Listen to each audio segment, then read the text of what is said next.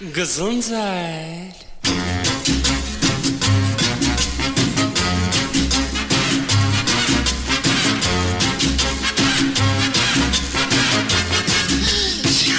Gesundheit. Liebe Hörerinnen und Hörer von OS Radio 104,8, zur 62. Ausgabe der Gesunden Stunde begrüßt Sie am Mikro Sigibor Grevenkemper. Zusammen mit meinem Kollegen Klartext-Herausgeber Uwe Altschner bin ich für die nächsten 57 Minuten Sende verantwortlich und werfe auch heute wieder mit ihm einen kritischen Blick auf das allgemeine Gesundheitsgeschehen. Was uns alle vier Wochen zur gleichen Sendezeit antreibt, sind die vielen Fragezeichen und Ungereimtheiten im Zusammenhang mit sogenannten unbequemen Themen, von denen die meisten Medien lieber die Finger lassen bzw. ihnen erst gar nicht einen Raum geben. Es mag anstrengend erscheinen, sich damit auseinanderzusetzen, doch insbesondere die letzten drei Jahre haben uns gezeigt, dass vieles nicht so ist, wie es scheint.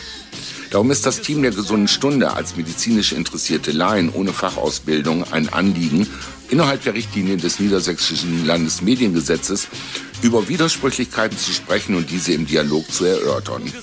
Trotz aller Meinungsfreiheit ist es uns dabei wichtig, dass keine negativen Rückschlüsse auf OS Radio 104,8 gezogen werden können und unser Radiomagazin ausschließlich der Bereitstellung von Informationen und Inhalten dient, die nach bestem Wissen und Gewissen recherchiert sind, durch quellenweise belegt werden können und aus denen sich jener eine eigene Meinung bilden sollte. Ich möchte heute mit meinem Kollegen den Fall eines Arztes sprechen, der seit elf Monaten in Untersuchungshaft sitzt. Mich interessiert, was steckt hinter diesem Fall und was hat es überhaupt mit der ganzen Geschichte auf sich? Darüber sprechen wir nach unserem ersten Musiktitel Toi et moi, ma liberté und melden uns gleich zurück.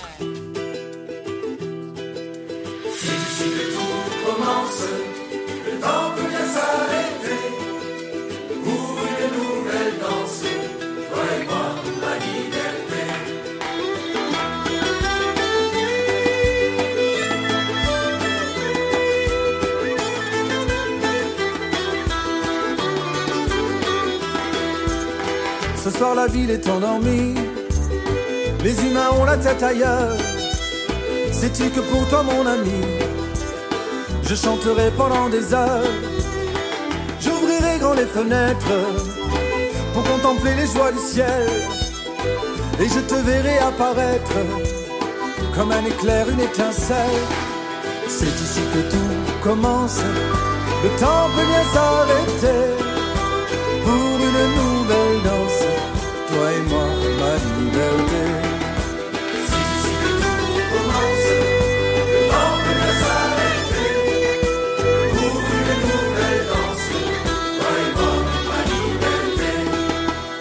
Derrière les murs et les façades et les discours de circonstance, quelques imprudences évadent, s'affranchissant des convenances.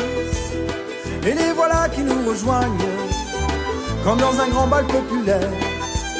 Sens-tu nos peines qui s'éloignent Demain sera plus beau qu'hier. C'est ici que tout commence. Le temps peut bien s'arrêter pour une nouvelle danse. Toi et moi, ma liberté.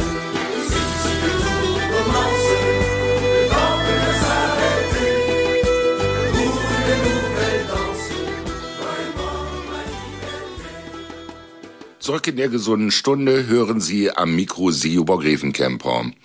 Und da ich nie alleine ans Mikro gehe, begrüße ich ganz herzlich meinen Kollegen Klartext-Herausgeber Uwe Altschner. Hallo Uwe. Hallo Siggi, hallo liebe Hörerinnen und Hörer hier bei OS Radio 104,8. Uwe, als wir darüber gesprochen haben vor geraumer Zeit, welches Thema für die nächste Ausgabe, sprich für die 62. Ausgabe der gesunden Stunde nehmen, hast mir gesagt, lass uns doch mal über den Fall Dr. Habich sprechen. Warum ist dir das so wichtig, dass wir das in dieser Sendung thematisieren? Ja, das ist eine berechtigte Frage. Die werden sich die Hörerinnen und Hörer sicherlich auch stellen. Aber es ist, glaube ich, hier äh, etwas, wo wir es nicht mit einem der klassischen Ärzteprozesse zu tun haben. Äh, Also ne, wir erinnern uns an Ärzte, die bei Organtransplantationen in die eigene Tasche gewirtschaftet haben, die Menschen bevorzugt haben, dafür kassiert haben. Wir erinnern uns an Prozesse, die Brustimplantate, fehlerhafte verwendet haben, obwohl sie das wussten.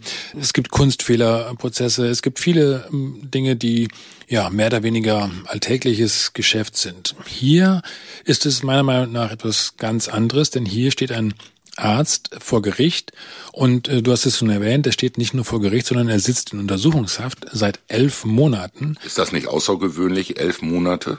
Das glaube ich auch, dass es außergewöhnlich ist. Also sagen wir mal so, ich bin jetzt kein regelmäßiger Prozessbeobachter von Ärzteprozessen. Da mag es auch tatsächlich vielleicht sogar noch Fälle gegeben haben, wo das ebenfalls so war.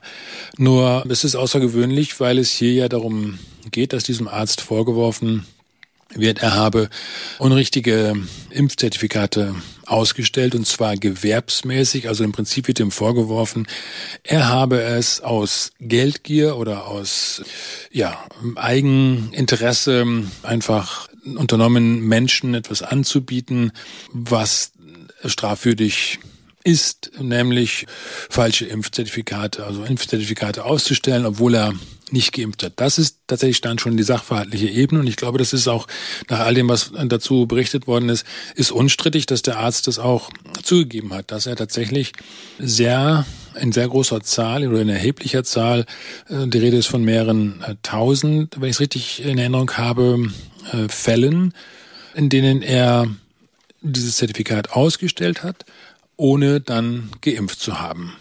Ja, aber ähm, hat äh, Dr. Habich denn auch erklärt, warum er diese ähm, Impfzertifikate ausgestellt hat? Äh, welche Begründung hat er da abgegeben? So, den, den Namen hast du jetzt erwähnt. Dr. Ähm, Heinrich Habich ist der Name. Der ist, ist ein Arzt aus äh, Bochum und er hat das gemacht. Warum er das gemacht hat, ich glaube, das ist dann letztendlich äh, eigentlich Gegenstand dieses äh, Verfahrens und es wäre meiner Meinung nach interessant, dass darüber breiter berichtet wird.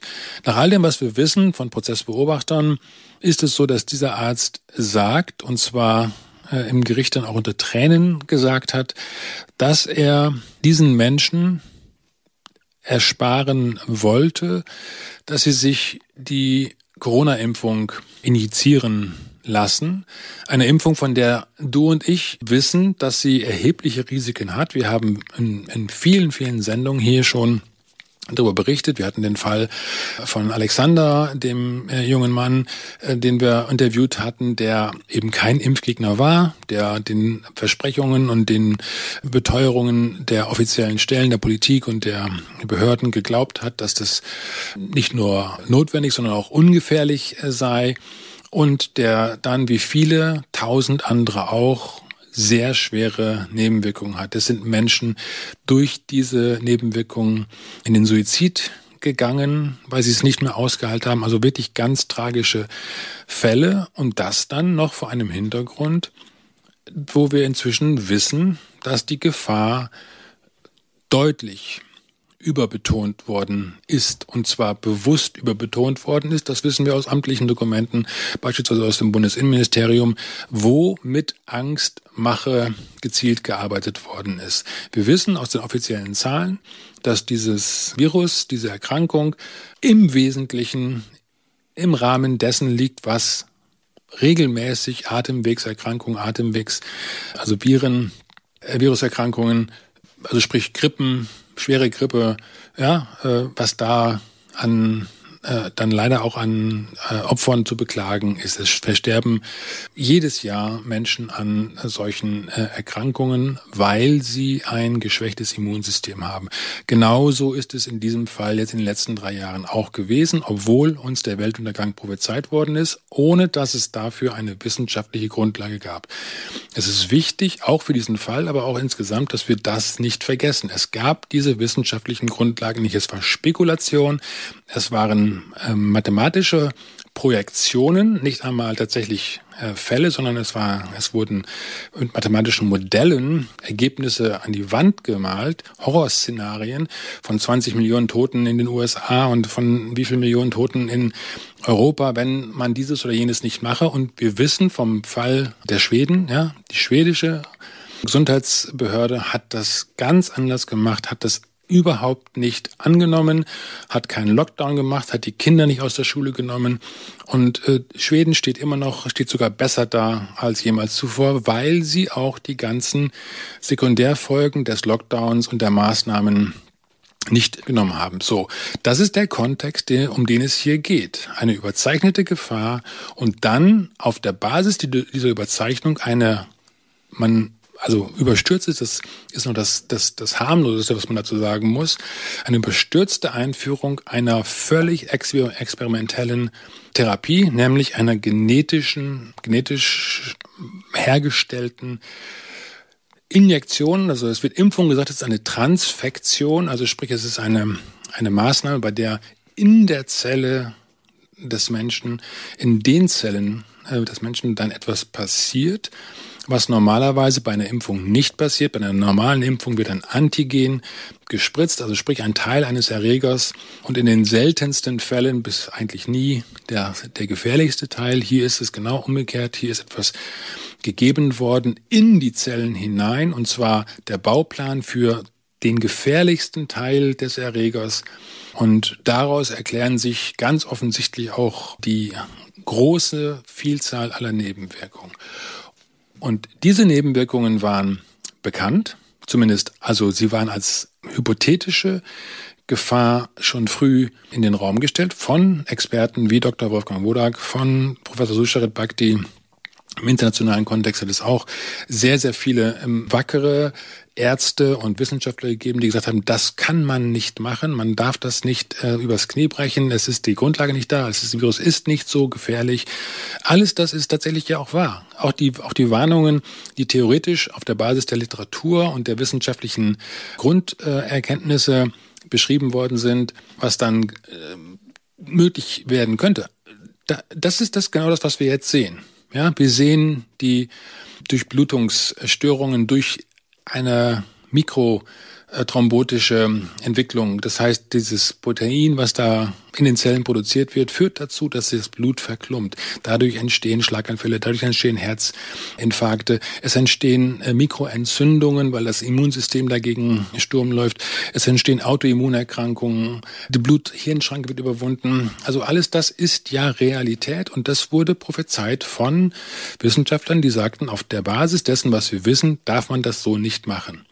Und wir glauben heute, dass wir einen Arzt vor Gericht stellen, der in Erkenntnis dessen eine Entscheidung getroffen hat, nämlich seinen Patienten das, was sie brauchten, um den Arbeitsplatz zu erhalten oder was sie brauchten, um reisen zu dürfen aus geschäftlichen Gründen, was auch immer, oder weil sie einfach nur die Angst hatten, dass da etwas passieren kann. Und den hat er dann dieses Zertifikat ausgestellt, damit sie weiter am normalen gesellschaftlichen Leben teilhaben konnten. Dann erinnern wir uns, 2G, äh, 3G, diese ganzen Geschichten, äh, nur mit Impfpass durfte man dabei sein. Ungeimpfte waren die Parias, waren die Aussätzigen, die Gefahr, äh, die den Rest der Bevölkerung gefährdet haben. Alles das ist nicht wissenschaftlich basiert gewesen. Diese Impfung hatte nie auch nur den Ansatz dessen, dass sie Übertragung überstoppen könnte. Das hat ja sogar die Vertreterin von Pfizer im Europäischen Parlament gesagt. Nein, das konnten wir gar nicht testen, das sollten wir gar nicht testen. Man hat es aber gesagt von offiziellen Stellen. Und auf diesem, vor diesem Hintergrund ist das, was da in Bochum geschieht, tatsächlich meiner Meinung nach ein Skandal, dass ein Arzt, der eigentlich das Richtige getan hat, nämlich Patienten nicht mit einer Injektion, die erhebliche Risiken hat, viel mehr Risiken als offiziell zugestanden worden ist, zu injizieren, weil die Erkrankung, um die es eigentlich geht, überhaupt nicht so schlimm war. Also Risiko-Nutzen-Abwägung hat der Mann im Prinzip vorgenommen. Und dafür wird er jetzt ans Kreuz genagelt, sage ich jetzt einfach mal ganz drastisch. Liebe Hörerinnen und Hörer von US Radio 104 ab, ich denke mir, dass noch einige Fragen zu diesem Thema auftauchen werden. Aber zunächst machen wir eine kleine Musikpause mit Monopoly von Klaus Lage und Band.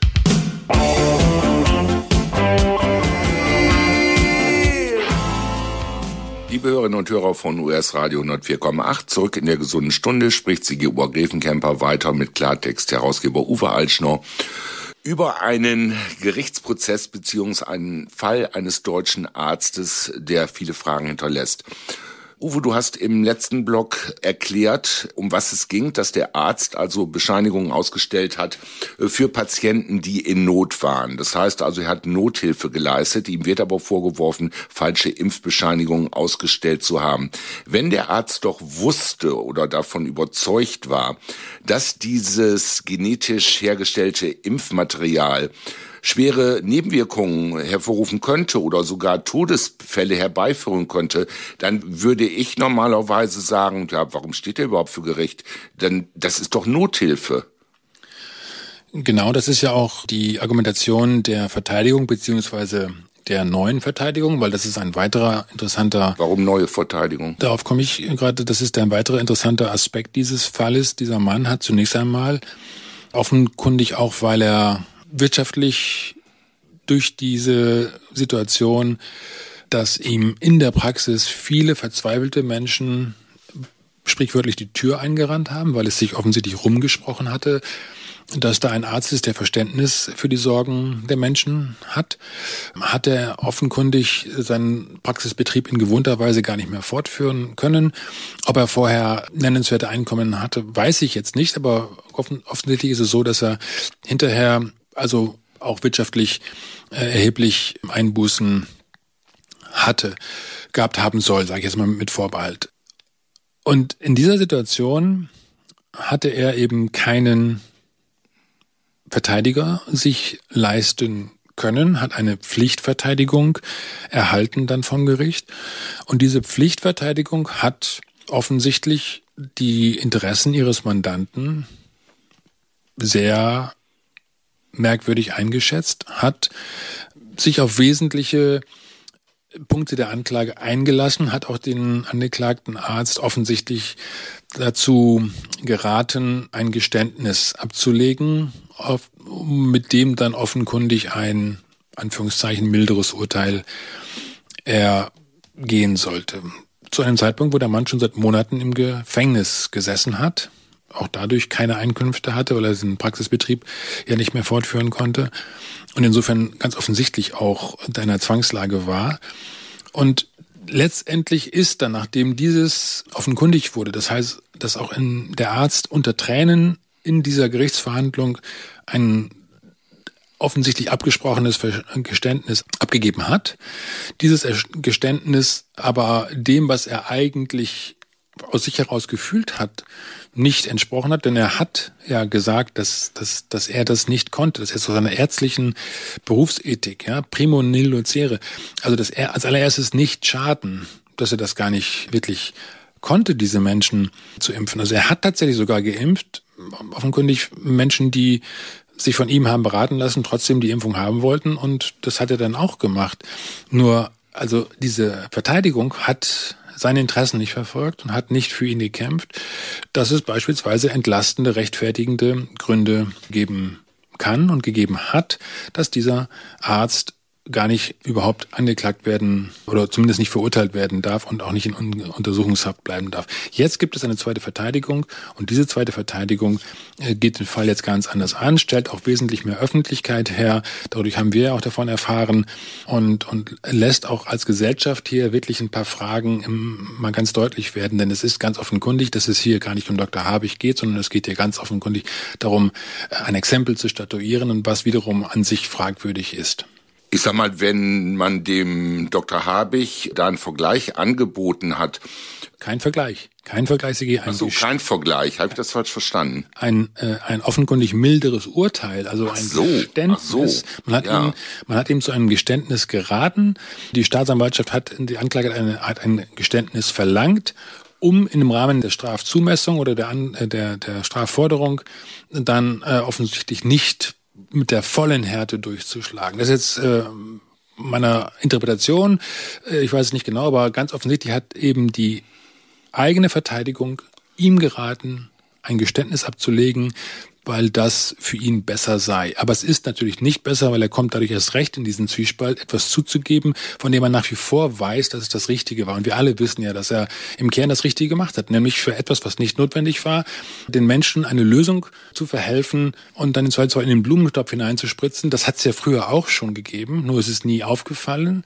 Und das wirft im Übrigen ja sowieso weitere Fragen auf, überhaupt nach dem Thema Impfen. Also ne, das sind ja Sachen, über die wir vielleicht noch weiter sprechen können. Natürlich, klar. Ich, ich wollte nur noch eine Frage in diesem Blog stellen. Könnte das denn sein, dass man vom eigentlichen Thema ablenken wollte? Denn es ist doch gerade in letzter Zeit so oft über Nebenwirkungen von Covid-Impfstoffen gesprochen worden und auch das Thema Long-Covid, die überlaufenden oder Wartezeiten in den Long-Covid-Ambulanzen, wo ich mich frage, ich bin also wie gesagt kein Arzt und Jurist, wie auch immer, ob Long-Covid äh, womöglich gleichzusetzen äh, oder gleichgesetzt werden könnte mit, mit Impfnebenwirkungen. Ich meine, vielleicht wird das jetzt in diesem Blog noch zu ausführlich und wir verlagern das in den nächsten Blog. Aber ja, das nee, ist das mein Gedankengang. Das ja, ist mein Gedankengang. Also das können wir jetzt auch gar nicht mehr machen, weil du hast es jetzt äh, in diesem Zusammenhang auch gestellt. Und Long Covid als allererstes Mal ist tatsächlich wohl, erinnern wir uns daran, es wird die Zellen produzieren das schädlichste Teil dieses Virus selbst in einer unbestimmten Quantität auf eine unbestimmte Dauer hinweg. Niemand weiß, wie lange das im Körper passiert. Allein das ist schon ein Widerspruch zur bisherigen Praxis von Impfungen. Da war nämlich eine ganz bestimmte Dosis an Antigen gegeben worden und man wusste, wie lange das, das Immunsystem damit beschäftigt ist. Hier werden von den Zellen in unbestimmter Dauer, nach Patient offensichtlich unterschiedlich, nach Menge unterschiedlich, weiterhin diese schädlichen Proteine vom Körper erst erzeugt und dadurch dann die Reaktion weiter erzeugt. Noch einmal. Und das heißt, dass dann diese Schäden im Zweifelsfall sehr ähnlich zu den Schädigungen sind, die das Virus hervorrufen könnte, wenn es denn in einer entsprechenden Quantität überhaupt in den Blutkreislauf geraten würde. Jetzt durch die Impfung tut es das ganz sicher. Und da ist die Argumentation von vielen Praktikern, dass die meisten dieser Fälle kein Long-Covid ist, sondern eher der Beweis für die äh, Nebenwirkungen weil die meisten der Long-Covid-Fälle sind ja auch geimpft. Es gibt ja kaum Long-Covid-Fälle von Menschen, die nicht geimpft sind. Das ist ja eine absolute Seltenheit. Die meisten Menschen sind geimpft und insofern ist es leider dann im Nachhinein gar nicht mehr zu unterscheiden, ist es jetzt eine Folge äh, des Virus, Anführungszeichen, oder ist es eine Folge der Impfung, weil diese Impfung dieses schädlichste Protein des Virus überhaupt erst erzeugt.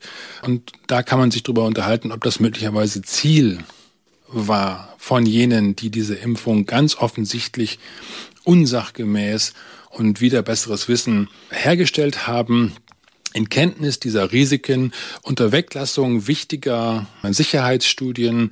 Darüber ist ja überall schon gesprochen worden. Das ist in den Dokumenten, die der Hersteller äh, eingereicht haben, ja dann auch offenkundig geworden. Diese mussten leider erst freigeklagt werden. Das heißt, es ist ein unglaublicher Skandal, mit dem wir es hier zu tun haben. Leider ist die öffentliche Berichterstattung in den Mainstream-Medien immer noch so, dass es ja, man konnte es ja nicht anders wissen, man musste ja schnell handeln und und und. Nein, das musste man nicht. Noch einmal, Schweden zeigt es, man musste nicht so schnell handeln. Man konnte dieses Virus per se auch erstmal anders unter Kontrolle bringen mit den gewöhnlichen Maßnahmen. Nur wenn man sich darauf einlässt, dass man schnell handeln muss und dann etwas tut, was man nie getan hat, nämlich gentechnisch äh, zu reagieren unter vorheriger Änderung der Richtlinien. Noch einmal, dieses Ding heißt jetzt Impfung, weil man vorher die Richtlinien geändert hat. Das ist eine Transfektion. Das ist das, was hier biologisch passiert. Es wird etwas in die Zellen gebracht, um etwas in den Zellen dann herstellen zu lassen. Das ist eine Transfektion. Es ist keine Impfung, eine Transfektion. Und diese äh, ist mit Risiken verbunden gewesen. Das wussten die Fachleute von vornherein. Sie haben es gesagt. Sie sind dafür ähm, mundtot gemacht worden. Sie sind in ihrer Existenz bedroht worden. Das ist ein anderer Fall. Hier ist ein Arzt, der das mutig dann entschieden hat, das kann ich nicht machen. Das ist auch nicht notwendig. Die Patienten haben davon keinen Schaden und der wird jetzt hier, ich habe vorhin den Begriff ans Kreuz genagelt, verwendet der wird jetzt hier tatsächlich aufs Härteste verfolgt und das ist ein Skandal. Das dürfen wir nicht machen. Die Frage ist tatsächlich, das sagt die Verteidigung ja auch, warum wird hier nicht die Rechtfertigungsebene betrachtet? Also sprich, hat der Mann nicht zwar gegen Gesetze verstoßen, aber das Richtige getan. Und wir wissen, dass manche Gesetze eben durchaus einen rechtswidrigen Inhalt haben können, das haben wir schon erlebt. Also Recht ist nicht per se gerecht und und äh, oder Gesetze sind nicht per se äh, rechtmäßig, sondern es gibt auch unrechtmäßige Gesetze, wo sie im Gesetzbuch stehen und veröffentlicht worden sind. Uwe, darüber spreche ich gern weiter mit dir im nächsten Blog, aber wir hören zunächst wieder ein bisschen Musik und zwar Keep Rising von Jesse Wilson.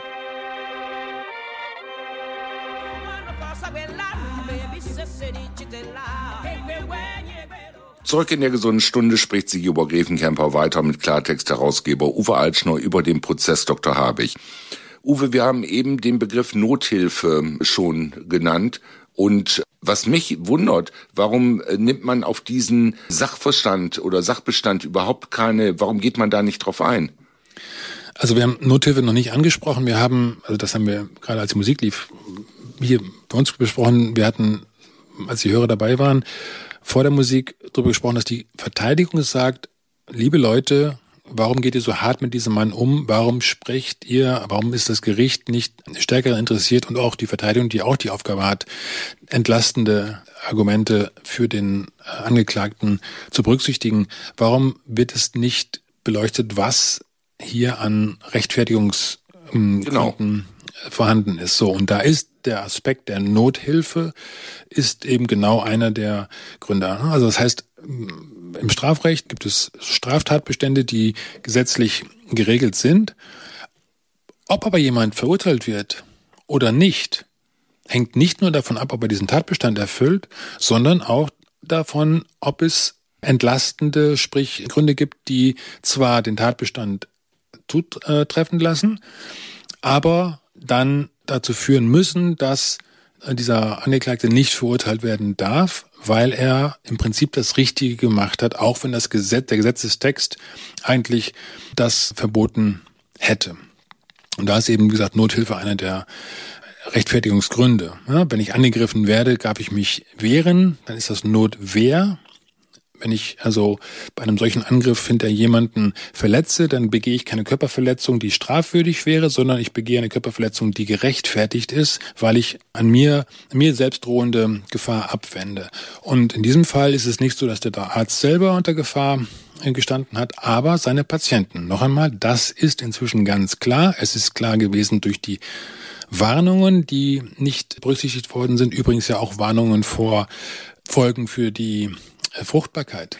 Ja? Und wir sehen jetzt europaweit, weltweit, dass die Zahlen der Geburten zurückgehen, dass die Zahlen der Menschen, die sich in Behandlung begeben, um äh, fruchtbar, also um empfangen zu können, ja, die, diese Kliniken, äh, dass da die Zahlen äh, hochgehen, also, ne, dass, dass Kinderwunsch unerfüllt bleibt. Und davor ist gewarnt worden ja, wir haben noch keine endgültige, im Sinne eines wissenschaftlichen Konsenses, keine endgültige Klarheit darüber, aber diese möglichen Folgen gehören eingehender untersucht, weil die Zeichen an der Wand stehen. Die Warnungen sind unüberhörbar offensichtlich gerechtfertigt und nicht völlig aus der Luft gegriffen. Und deswegen ist es so, dass hier inzwischen sonnenklar ist, dass diese Eingriffe gefährlich waren und dementsprechend der Arzt möglicherweise oder ich sage jetzt einfach mal sehr wahrscheinlich gute Gründe gehabt haben wird, diesen Patienten das nicht zu machen. Und insofern wirft es ja dann die Frage auf, warum wird das nicht gemacht? Also die Frage, die sich mir aufwirft, wenn ich auf der einen Seite Angst habe, an einem gefährlichen Virus zu erkranken, warum darf ich nicht auf der anderen Seite als Patient Angst haben vor der Injektion? Ich sag mal, das sind zwar zwei verschiedene Paare Schuhe, aber Angst bleibt Angst. Der eine hat Angst vom Virus, der andere hat Angst vor der, vor, vor der Impfung. Ja, also äh, wir dürfen leider nicht vergessen, dass die offizielle Begründung dafür ja war, es geht hier nicht um deine persönliche Angst, sondern du hast gefälligst das zu tun, weil ansonsten alle gefährdet würden. Nee, das tue ich nicht, weil es um mein Wohl geht. Ja. Es geht um mein Wohl. Ja, wenn man mich zu etwas zwingen möchte, das, das, das kann niemand machen. Noch einmal, äh, Entschuldigung, ich bin jetzt auch nicht in der Diskussion hier, ich äh, vertrete nicht diese Gegenposition, ich sage dir nur, dass das in der öffentlichen Darstellung anders dargestellt worden ist und dass es offensichtlich dann auch etwas war, was sogar in Gesetzen dann ja kodifiziert worden ist. Sprich, auch im Infektionsschutzgesetz ist ankert worden, dass insbesondere bei Corona keine unrichtigen Impfzertifikate ausgestellt werden dürfen. Da ist ja extra nochmal ein Spezialgesetz geschaffen worden, genau für diesen Fall. Gibt es denn nicht auch ein Gentechnikgesetz? Ja, und da, Sigi, darüber hatten wir auch schon gesprochen mit der österreichischen äh, Expertin, die bei der WHO vorher war da sind die Definitionen geändert worden. Es ist eigentlich ein Gentechnikgesetz einschlägig gewesen, aber für Infektionskrankheiten hat man das außer Kraft gesetzt und deswegen war es möglich, hier diese Dinge zu produzieren.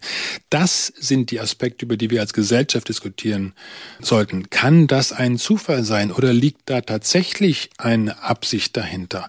Ich weiß, dass das Vermutungen sind und dass Vermutungen in solchen Situationen eher mit Vorsicht angestellt werden sollten. Aber da wir so elementare Schäden zu beklagen haben, volkswirtschaftlich und gesundheitlich für viele tausend Millionen Menschen, sind das relevante Fragen. Aber noch einmal, lass uns hier nicht durch, äh, durch äh, äh, immer weitere Zwischenfragen aus dem Auge zu verlieren, worum es geht. Der Arzt ist angeklagt, der Arzt hat etwas zugegeben. Die Frage ist nur, darf man ihn dafür so hart rannehmen oder muss man nicht von vornherein jetzt erkennen, dass hier im Zweifelsfall der Arzt das Richtige getan hat, obwohl die Gesetze falsch waren. Warum sie falsch waren, noch einmal muss geklärt werden, aber das ist jetzt nicht das Problem. Das Problem ist jetzt hier, können wir uns wenigstens darauf verständigen, dass sie falsch waren. Und selbst das scheint nicht möglich zu sein. Und da stellt sich dann die Frage, warum? Und dazu habe ich natürlich eine Vermutung. Und die hängt damit zusammen, dass wir es weiterhin mit einer sehr gefährlichen Entwicklung zu tun haben. Gefährlich deswegen, weil obwohl Corona jetzt vorbei zu sein scheint, erstens die Gesetze, die eingeführt worden sind, weiter Bestand haben und zweitens neue, weitere Gesetze, die in einem totalitären Ausmaß in bürgerliche Freiheiten eingreifen. Welche meinst du? Geschaffen werden sollen. Beispielsweise der anstehende WHO-Vertrag beziehungsweise die Ergänzung der internationalen Gesundheitsvorschriften auf der nächsten WHO-Versammlung. Und das würde bedeuten, dass die WHO eine demokratisch nicht kontrollierte Organisation auf internationaler Ebene Exekutivvollmachten bekommen würde. Ja, die, in der letzten Pandemie, Anführungszeichen, Abführungszeichen, bei Corona war es so, dass die WHO etwas erklärt hat und dann aber die Mitgliedstaaten frei waren zu entscheiden, ob sie das auch so sehen oder anders machen wollen. Und da hat es nur an Sachverstand oder an gesunden Menschenverstand gemangelt auf der Ebene der Mitgliedstaaten da äh, kühlen Kopf zu bewahren, äh, Leadership wirklich zu zeigen und sich nicht von Panikmacher hinwegtragen zu lassen. Das haben die Politiker und die Fachbeamten alle nicht geschafft in der ähm, großen Mehrzahl. Jetzt würde es so sein, dass dann die WHO nicht mehr berät und den Mitgliedstaaten etwas anrät, sondern etwas verpflichtend vorschreibt. Und die Logik dabei wäre wiederum dieselbe wie das, was du eben angesprochen hattest, wo du sagtest, ja, aber es geht doch um mich. Die Logik ist die, dass behauptet wird, es sei für das allgemeine Wohl unverzichtbar, dass so hart durchgegriffen werden müsse. Corona war der Beweis, dass das eine Behauptung ist, die auf tönernen Füßen steht, die unwahr ist, die nicht bewiesen ist, die äh, eben auch sehr unwahrscheinlich ist, dass sie überhaupt jemals zutreffen könnte.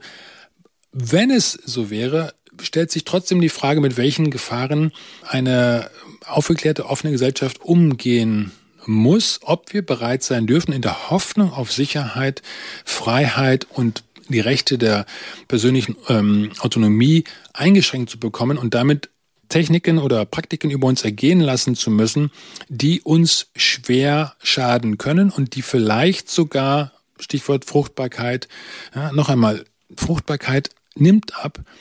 Und das gibt einen Hintergrund, wo auch das Thema Überbevölkerung schon diskutiert worden ist, auch international und wo im Zweifelsfall möglicherweise eine ganz diabolische Absicht dahinter stehen könnte, die sich unter dem Mantel der Wohltätigkeit dann verbergen könnte.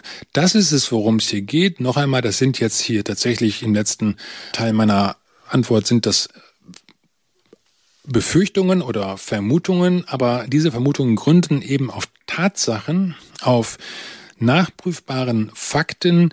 Und das ist dann der Punkt, dass wir dann schauen müssen, wie real ist die Gefahr des Missbrauchs solcher Anführungszeichen im Mantel der Wohltätigkeit der herkommenden Segnungen mit technischen Mitteln oder mit äh, gesetzlichen Mitteln die Freiheiten einer offenen Gesellschaft einzuschränken. Ich gönne jetzt erstmal eine kleine Verschnaufspause mit The Way It Is von Bruce Hornsby.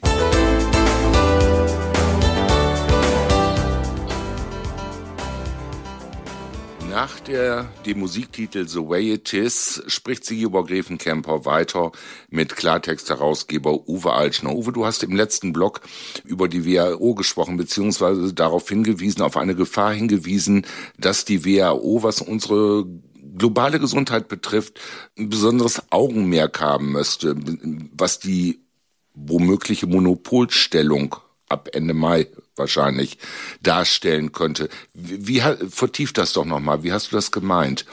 Ja, Wo, auf was müssen wir aufpassen? Also tatsächlich erstmal müssen wir Bewusstsein äh, herstellen. Und insofern war der Musiktitel The Way It Is schon sehr programmatisch. Äh, die Frage ist, muss es so bleiben, wie es ist? Ja, The Way It Is heißt ja, so ist es, so äh, ist es einfach. Ist es klug, einer demokratisch nicht legitimierten Organisationen, die unter massivem Einfluss von privaten Organisationen sich befindet, also sowohl wohlhabenden äh, Organisationen wie auch wohltätigen Organisationen oder Anführungszeichen wohltätigen Organisationen wie Stiftungen. Das ist dann schon bedenklich, wenn wir wissen, dass diese Organisation auch bei der letzten Pandemie schwer gefehlt hat Dinge vorgeschlagen hat, die nicht notwendig waren, sich dabei von ihren eigenen Grundsätzen entfernt hatte. Erst kurz zuvor hatte die WHO auf der Arbeitsebene, also sprich der wissenschaftlichen Experten bis dahin noch bekräftigt, wie man mit Atemwegserkrankungen umzugehen hat und dass da die Isolation von Gesunden keine Maßnahme sein darf, weil sie nicht praktikabel ist. Man kann ein Atemwegsvirus nicht durch Isolation von Gesunden unterbinden, sondern allenfalls durch Isolation von Kranken. Da muss man dann den Test auch anschauen. Ist dieser Test tatsächlich geeignet gewesen?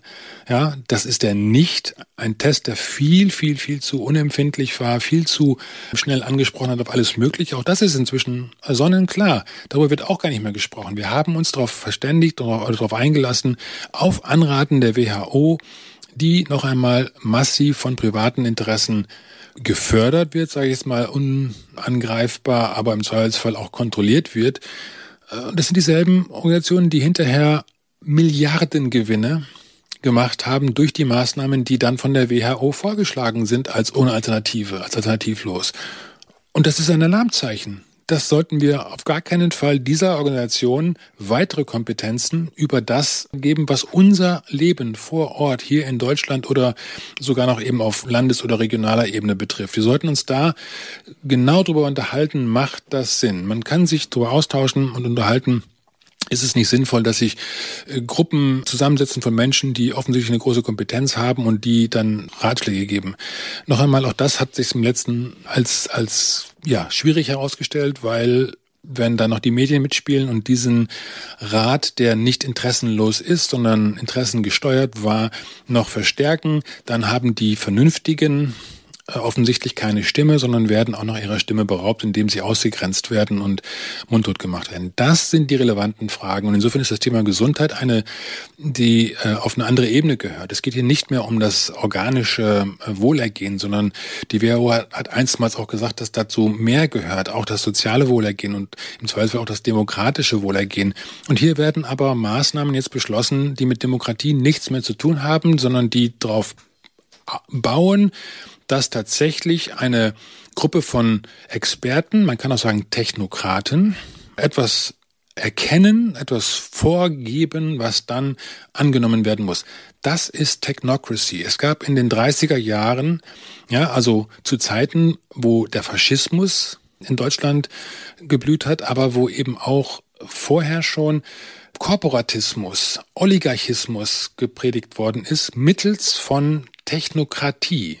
Da wurde die Behauptung aufgestellt, dass Fachleute doch besser wissen, was die Menschen benötigen. Und diese Fachleute sollen dann entscheiden. Wir haben das bei der Euro-Rettung ja auch erlebt. Da wurden dann Regierungen abgewählt oder abgesetzt und es wurden Technokraten eingesetzt, die offensichtlich dann besser in der Lage waren, das zu steuern. Das ist du musst eine, mich nur noch von Experten beraten lassen. So, das ist ja erstmal nur eine Behauptung. Es wird behauptet, da sei jemand Experte. Noch einmal, bei dieser Frage ähm, äh, bei Corona haben wir erlebt, dass das, was uns offiziell in den Medien und in der Politik als Experten vorgesetzt wurde, das war überhaupt nicht äh, fundiert. Das war im Zweifelsfall hochgradig fehlerhaft. Und die Frage ist nur, war das Stümperei oder war das im Zweifelsfall äh, sogar Vorsatz, um ein dahinterliegendes Ziel zu erreichen. Und ich bin jetzt schon äh, auf einer Ebene, die dann wirklich Demokratie äh, theoretisch, philosophisch ist, ja. Aber 1984 beispielsweise ist ein Buch von George Orwell. Du und ich, wir haben das in der Schule noch gelehrt als, als Pflicht. Heute ist es nicht mehr im Lehrplan der Schüler. Warum nicht? Das ist die gute Frage. Warum nicht? Weil ich behaupte jetzt mal, weil in diesem Buch eine der Gefahren. Es geht nicht per se um Kommunismus oder Freiheit, sondern in diesem Buch wird die Gefahr des oligarchischen Kollektivismus beschworen. Also das heißt, es wird von Orwell selber, der ja ein Kritiker sowohl von linken wie auch von rechtem Kollektivismus war, wird dort beschrieben. Das sind die Gefahren, mit der wir es zu tun haben möglicherweise werden wir hier von oligarchischen Interessen gegeneinander ausgespielt. So war es da. Ne? Krieg ist Frieden, Frieden ist Krieg, äh, Unwissenheit ist Stärke. Also das heißt, dieses dialektische Gegenüberstellen und heute gilt nicht mehr was äh, oder das Gegenteil von dem, was gestern galt. Das ist ja da, was in dem Buch vorkommt. Das sind reale Gefahren. Das sind Gefahren, die sich Gesellschaften permanent wieder vor Augen führen müssen. Und äh, so wie hier beim Thema äh, Virus oder sonst wie äh, von den Anführungszeichen Experten wie Bill Gates, der überhaupt kein Experte ist, der da keine Qualifikationen hat, ein Monitoring, ein, eine Überwachung gefordert wird, darf man auch sagen, dass wir eigentlich über diese Fragen, die Demokratie betreffend, genauso ein Monitoring brauchen. Wo vollziehen sich gefährliche Praktiken für die Demokratie. Das ist im, im, nicht im engeren Sinne Gesundheit, weil es nichts mit organischen Schäden direkt zu tun hat. Aber daraus können sich im Zweifelsfall Fragen über Leben und Tod letztendlich ergeben, wenn nämlich hinterher da Kräfte ähm, Macht bekommen und diese Macht dann missbrauchen mit technischen Möglichkeiten, die nicht mehr einzudämmen sind. Das ist keine Dystopie, das ist auch keine äh, Spinnerei, sondern das sind ganz reale Gefahren, vor denen übrigens auch schon 1979 Elie Wiesel und seine Kollegen in der Kommission der Holocaust Commission gesprochen haben, die die Technologie als eine Gefahr für eine mögliche Wiederholung eines weiteren Holocaust äh, gesehen hat. Da ging es im engeren um die nukleare Katastrophe, aber es war noch nicht das bekannt, was zum Beispiel unter dem Bereich von Gentechnik heute möglich ist. Das, soweit war man damals noch nicht 1979. Es kam erst wenige Jahre später mit dem äh, Human Genome Project. Und wir dürfen ganz sicher sein, dass wenn das zehn Jahre zuvor schon gestartet worden wäre, dann hätte es in diesem Bericht auch als ganz konkrete Gefahr gestanden. Dwight, äh, ja, Dwight Eisenhower hat es 1961, im Januar 61 bei seiner Abschiedsrede, der hat vor dem nicht nur militärischen industriellen Komplex gewarnt, sondern auch vor der Technokratie und der wissenschaftlichen, autoritären Gesellschaft, die eine demokratische Entwicklung gefährden kann. Und genau das sind Dinge, die im weiteren Sinne auch mit Gesundheit zu tun haben. Und darüber wird momentan überhaupt nicht gesprochen, sondern es wird eng fixiert der Blick auf irgendeinen Virus, was ja für äh, anfällige Menschen gefährlich sein kann, was zum Tode führen kann. Aber das sind Lebensrisiken, mit denen wir immer umgehen mussten, umzugehen verlernt haben. Und wir haben, sind äh, bereit gewesen, bei Corona unsere demokratischen Rechte und unsere gesellschaftlichen Strukturen dafür zu opfern, für eine vermeintliche Sicherheit, die sich im Nachhinein überhaupt nicht als Sicherheit herausgestellt hat, sondern als sehr anfällige Maßnahme. Und ein Arzt, das war ja Teil unserer Sendung. Ausgangspunkt. Ausgangspunkt der Sendung ist für seine Standhaftigkeit, da nicht mitzuspielen und das Richtige zu tun, hier äh, vor Gericht und wird auf das Härteste bekämpft, wo man eigentlich sagen müsste, okay, Sie haben zwar den Gesetzestext widersprochen, aber wir erkennen an, Sie hatten rechtfertigende Gründe. Würde man das heute tun? Was würde denn Freispruch bewirken? Würde man das heute tun, würden genau diese Aspekte für diese Gefahren, die wir eben angesprochen haben, mit der WHO beispielsweise, ja, angenommen die WHO würde eine neue Pandemie erklären, eine neue Maßnahme, eine neue Genimpfung ähm, vorschreiben, dann hätten mit einem Urteil, mit einem Freispruch bei Dr. Habich, hätten dann die Ärzte auch Recht, sich darauf zu berufen, zu sagen, ich darf als Arzt im Sinne meiner Patienten entscheiden. Und, genau, und andere Ärzte kriegten Probleme. Und ja, eben nicht, äh, sondern dann wäre, würden wahrscheinlich sehr viel mehr Ärzte auch mutig und würden dem Beispiel folgen, was jetzt Dr. Habich in einer Unsicherheit für sich selber äh, getan hat. Ich will den Mann nicht heroisieren, ich will nur ganz offen darüber sprechen, dass er offenkundig das Richtige tat vor einer Gefahr, die real heute erkennbar da war, seine Patienten zu bewahren und das ist Aufgabe eines Arztes. Uwe, das ist aber ganz, ganz schön viel Informationen, die wir unserer Hörerschaft zugemutet haben. Bevor wir uns von Ihnen verabschieden, spielen wir noch einen Titel und zwar den Song Masters of War von Bob Dylan. Come, you masters of war, ye thrown the worst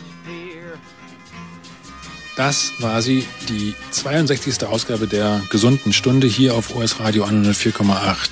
Wir danken Ihnen, liebe Hörerinnen und Hörer, für Ihr Interesse.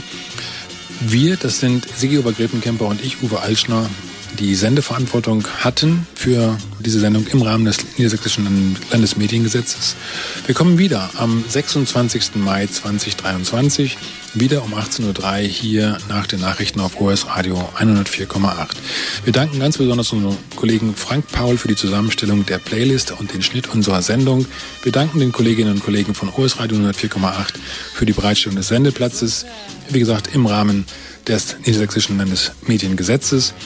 Wir bitten Sie darum, das Wort weiterzutragen, dass es uns gibt. Bewerten Sie uns gerne auch auf den Plattformen, wo Sie uns nachhören können. Das sind die üblichen Plattformen für Podcasts, Spotify, Soundcloud, äh, Apple äh, ähm, Podcast, äh, Google Podcast und so weiter.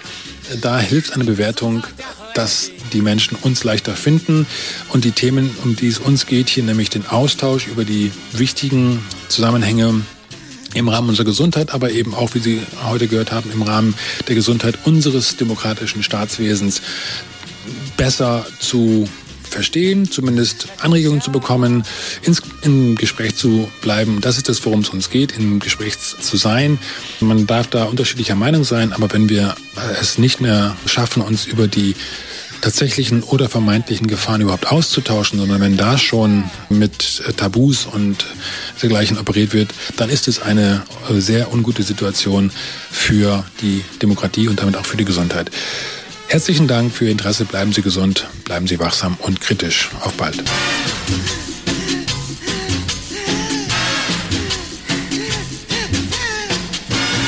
God bless you.